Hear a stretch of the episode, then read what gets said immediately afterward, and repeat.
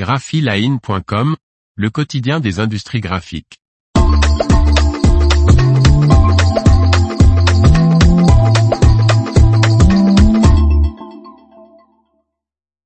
Arrêt de la ligne de production 4 à Conda, transparence et opacité de l'industrie papetière. Par Léonce Michel Després. La fermeture de cette ligne, qui produisait le célèbre Périgord, soulève des questions sur la capacité d'industrialisation du pays et met en évidence le besoin de soutenir l'industrie papetière nationale pour préserver des emplois et favoriser un bilan carbone plus responsable. La récente décision du groupe Lecta d'arrêter la ligne 4 de la papeterie de Conda interpelle les acteurs économiques français sur notre capacité à réindustrialiser la France dans des secteurs aussi stratégiques que le papier.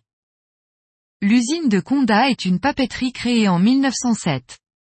Elle développe à partir de 1962, une ligne de production de papier couché sans bois, qui devient célèbre sous l'appellation de Périgord jusqu'à nos jours. Acheter du Périgord, pour un imprimeur, était synonyme de travailler dans le haut de gamme, tant ce coucher présente des qualités d'imprimabilité de grande finesse. L'usine suit les vicissitudes de l'industrie papetière en France. Elle est propriété de la cellulose du pain en 1969, puis de Smurfit en 1994 avant d'être revendu en 1998 au nouveau groupe Lecta. Face à un déficit financier endémique, l'usine est restructurée en 2013 par arrêt de la ligne 6, puis en 2021 par transformation de la ligne 8 en production de papier étiquette, dont le marché est porteur avec le développement du e-business. La décision de fermer la ligne 4, la ligne de production du fameux Conda Périgord, le coucher sans bois pour l'industrie graphique est un coup dur. Outre que l'on perd une énième ligne de production de coucher en France, on perd surtout un papier de qualité, très apprécié des éditeurs et des imprimeurs. Pourquoi cette décision? Après une année de disette de papier sur le marché européen en 2022, on peut être surpris de cette décision. La Copacel, l'organisme qui regroupe les 81 sites de production possédés par 72 sociétés, a décliné ma demande de rencontre au motif qu'elle ne commente pas les décisions de ses adhérents. Une attitude bien conforme d'une industrie qui cultive l'opacité de ses intentions bien mieux que celle de la qualité des papiers qu'elle produit. D'après les informations succinctes que la Copacel diffuse sur son site, la production française se situe en 2021, à 8434 kilotonnes longues de papier carton, dont 2458 kilotonnes longues de papier graphique, contre 9680 kilotonnes longues en 2011, dont 4120 kilotonnes longues à usage graphique. La baisse du marché graphique n'a donc pas été compensée par l'augmentation des autres marchés porteurs que sont l'emballage et l'hygiène. Autres informations importantes. Le solde commercial des importations sur les exportations s'est dégradé d'un point en 10 ans. Le recours aux importations, diminué des exportations, couvre 12,7% de la consommation française au lieu de 11,7% en 2011. Une dégradation de l'industrie française, malgré une amélioration sensible de 10% du taux d'utilisation des capacités de production, 87,79% en 2021 contre 80,27 en 2011. Depuis 40 ans, nos gouvernants socialo-écolo républicains ont systématiquement privilégié une politique de la demande aux dépens de la production française.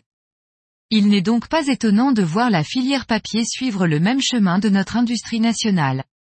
Et aujourd'hui, selon la Copacel, 85% des sites de production français sont aux mains de capitaux étrangers. Ainsi, Conda appartient depuis 1998 à l'ECTA dont la maison mère basée à Londres est composée d'un conglomérat d'investisseurs anglo-saxons. Le quartier général opérationnel de l'ECTA est installé en Espagne à Barcelone et le groupe est dirigé par le néerlandais Gilles van Nieuwenhuizen depuis mars 2022.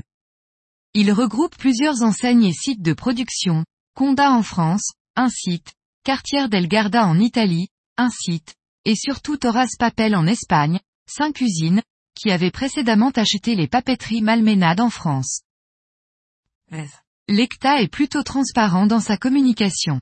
Ainsi déclare-t-il dans son rapport trimestriel du premier trimestre de 2023, que sa production de couchers sans bois a chuté de 23% par rapport au premier trimestre 2022, de 11% par rapport à celui du quatrième de 2022, soit un chiffre d'affaires de 142 millions d'euros en baisse de 22% par rapport au premier trimestre 2022. Cette division affiche cependant un bénéfice avant intérêt, impôts, dépréciation et amortissement, EBITDA, de 11% du chiffre d'affaires, très résistante en raison, Dixit Lecta, d'un taux opérationnel dû à une solide marge structurelle. Autre information, c'est la branche spécialité, dont les étiquettes, qui fait l'objet d'une réduction plus forte, moins 33% entre le premier trimestre 2023 et celui de 2022. Une chute qui s'explique par un surstockage au premier trimestre 2022. Cette division affiche un EBITDA négatif de 1%, au premier trimestre, contre un positif de 10% en 2022.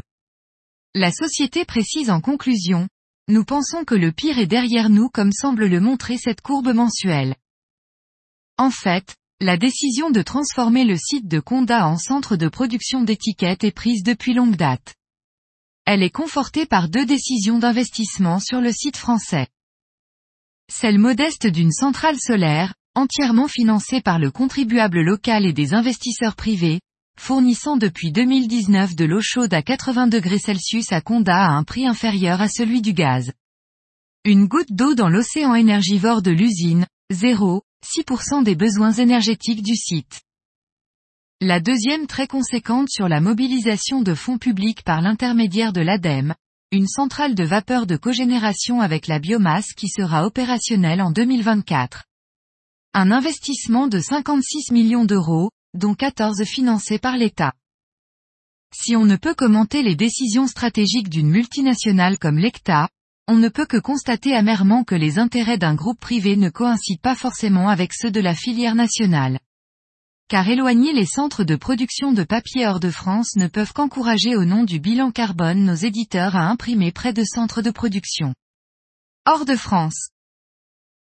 L'information vous a plu n'oubliez pas de laisser 5 étoiles sur votre logiciel de podcast.